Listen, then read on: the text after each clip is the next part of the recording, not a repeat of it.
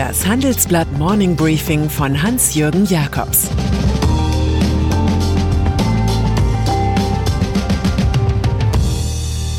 Guten Morgen allerseits.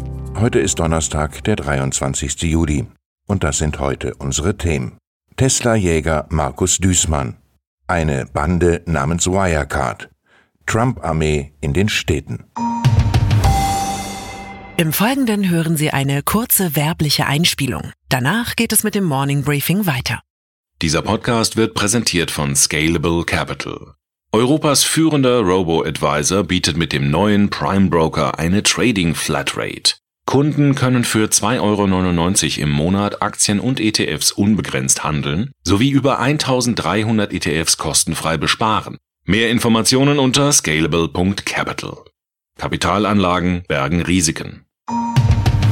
Im Volkswagen-Konzern ist Markus Düßmann so etwas wie Mr. Zukunft. Der Audi-Chef, seit 100 Tagen im Amt, erfüllt eine Grundvoraussetzung dafür, die der schonungslosen Analyse. Und die gibt er in Hinblick auf den Autopionier Tesla, der derzeit in Brandenburg ein Werk baut. Beim Thema Rechner- und Softwarearchitektur hat Tesla sicher zwei Jahre Vorsprung beim automatisierten Fahren auch, so Düßmann im großen Handelsblattgespräch. Bei der Aufholjagd setzt der Ex-BMW-Mann auf eine neue Firma, die nach der Jagdgöttin Artemis benannt ist. Es handelt sich um ein Kompetenzzentrum, in dem bis 2024 ein neues Stromauto entsteht. Und Düßmann ist auch noch Aufsichtsratschef des Softwarehauses Car Software Org, das sich ein einheitliches VW-Betriebssystem vornimmt. Die Revolution bei VW beginnt als Jagd auf Tesla. Wir werden die Baureihen künftig nicht mehr nach Länge, Größe und Breite strukturieren, sondern nach dem Stand der Bordnetze, erklärt der Audi-Chef in einem ersten großen Interview zur Digitalisierung.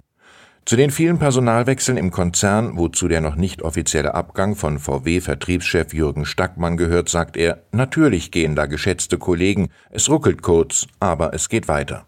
Und hinsichtlich der Politik stellt sich Düßmann die Frage, ob sie Elektroautos von bestimmten Tempolimits ausnimmt, die rein auf Lärm und Umweltschutz ausgelegt sind. Im Großbetrugsfall Wirecard konnten sie in diesem Wegdienst immer das große Erstaunen spüren, dass Ex-CEO Markus Braun auf Kaution freigelassen wurde. Die überfällige Korrektur erfolgte am gestrigen Mittwoch. Der Österreicher sitzt wieder in Haft, wobei ihm der einstige Finanzvorstand Burkhard Ley sowie der ehemalige Chef des Accounting dort Gesellschaft leisten. Es geht um Bandenbetrug, Untreue und Marktmanipulation. Nach den Erzählungen eines Kronzeugen ist sich die Staatsanwaltschaft sicher, dass Wirecard seit Ende 2015 versucht hat, das operative Verlustgeschäft kriminell mit Hilfe von Komplizen aufzuhübschen. Auf das Pimp My Company über gefälschte Jahresabschlüsse fielen Banken und Investoren herein. 3,2 Milliarden Euro sind wohl perdu. Zur Erbauung ein wahres Wort des Philosophen Ernst Bloch. Die Fälschung unterscheidet sich vom Original dadurch, dass sie echter aussieht. Wie eine persönliche Reservearmee betrachtet US-Präsident Donald Trump offenbar paramilitärisch auftretende Sicherheitskräfte des Bundes. Sie kommen bei den andauernden Protesten gegen Rassismus und Polizeigewalt zum Einsatz. Beordert werden sie in Großstädte mit als zu groß empfundenen Gewaltproblemen, auch wenn die jeweiligen Bürgermeister das ablehnen. Nach Portland im US-Staat Oregon ist nun Chicago an der Reihe. Hunderte seiner Soldaten sollen dort das Blutvergießen beenden, verkündet Trump. Die demokratische Bürgermeisterin Lori Lightfoot hatte zuvor erklärt, sie werde ihm keinesfalls erlauben, nach Chicago zu kommen und unsere Bürger zu terrorisieren. Die Generalstaatsanwältin von Oregon reicht nun Klage gegen den jüngsten martialischen Einsatz der Trump-Kräfte in Portland ein. Rechtzeitig vor der Präsidentschaftswahl im November eskaliert auch der Kalte Krieg der USA mit China immer weiter. Das Außenministerium in Peking informiert jetzt darüber, dass die US-Regierung das chinesische Generalkonsulat in Houston aufgefordert habe, die Arbeit am Freitag komplett einzustellen. Das US-Außenministerium begründet den Schritt mit dem Schutz intellektuellen Eigentums und privater Informationen amerikanischer Staatsbürger, also als Aktion gegen Hacker. Es wird als Bestätigung gesehen, dass auf dem Hof des Gebäudes in Houston prompt Akten verbrannt wurden. China kündigt unterdessen entschlossene Gegenmaßnahmen an, womöglich entfällt die Wiedereröffnung des US-Konsulats in Wuhan. Von der Klugheit des Marc Aurel sind die gegenwärtigen Weltenlenker weit entfernt. Die beste Art, sich zu rächen, ist, nicht Gleiches mit Gleichem zu vergelten. Microsoft im Clinch mit Kartellwächtern. Das war bisher eine mindestens 20 Jahre alte Geschichte. Damals ging es um Windows. Nun wirft die Internetfirma Slack dem Konzern wieder vor, illegal und wettbewerbswidrig zu handeln und reichte eine offizielle Beschwerde bei der Wettbewerbsbehörde der EU-Kommission ein.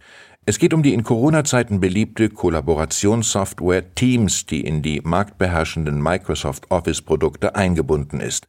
Millionen Kunden würden damit zum Installieren gezwungen, kritisiert Slack.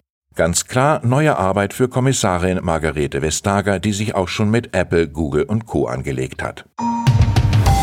Zum Schluss noch etwas in der Kategorie Rock'n'Roll Will Never Die. Die Rolling Stones, 58 Jahre alte Rentnerband mit Nostalgiebonus, veröffentlichten mit Scarlett aus dem Jahr 1974 einen Song, von dem nur sehr wenige wussten. Jetzt erfährt das erstaunte Publikum, dass dafür sogar Jimmy Page von Led Zeppelin Gitarre spielte.